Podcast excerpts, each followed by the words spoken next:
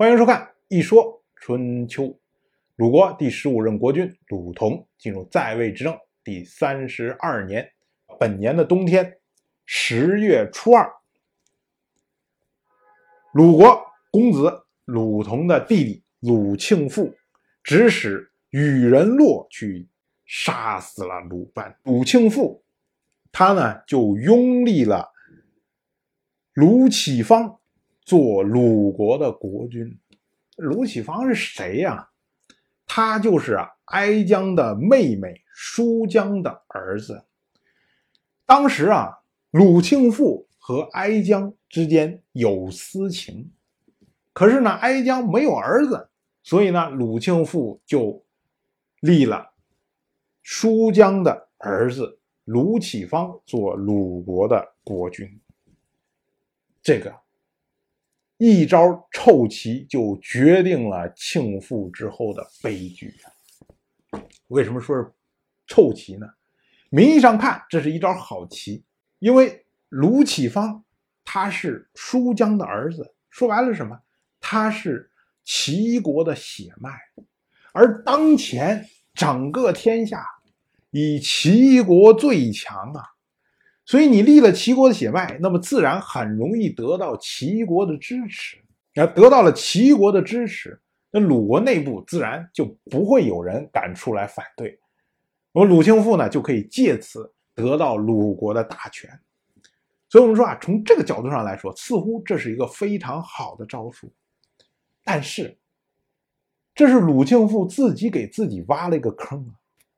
我们之前讲。在立鲁启方之前，在鲁国是两套思路在对抗之中，一套认为应该是符合传统，用一季一级的方式，然后来决定鲁国的继承人。如果按这种方式的话，鲁庆父就是鲁国合法的继承人。你不管用什么方式，你说我杀掉了鲁班，或者是怎么样，会有人认为这种举动是拨乱反正啊。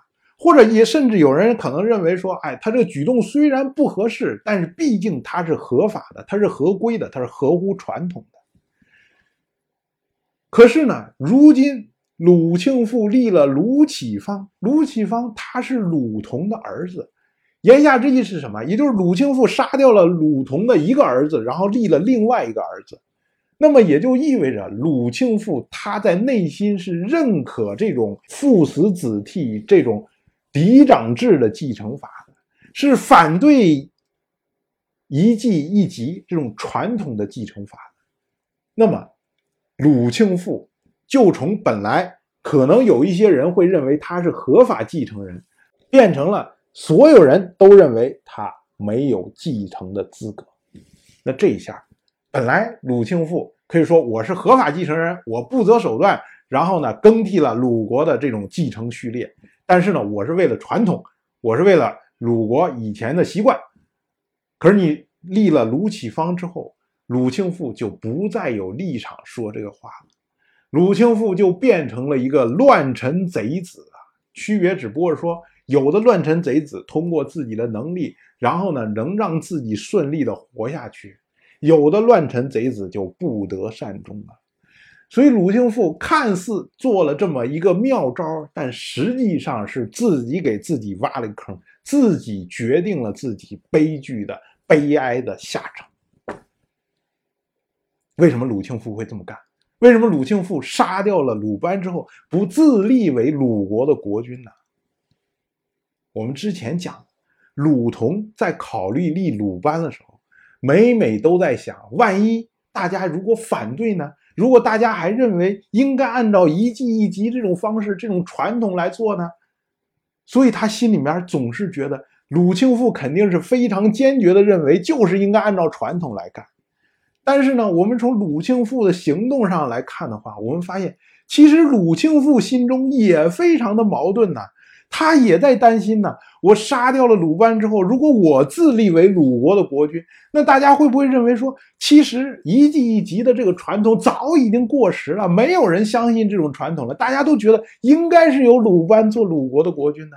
那这样的话，我上了这个位置之后，我不是把自己放在火炉之上了吗？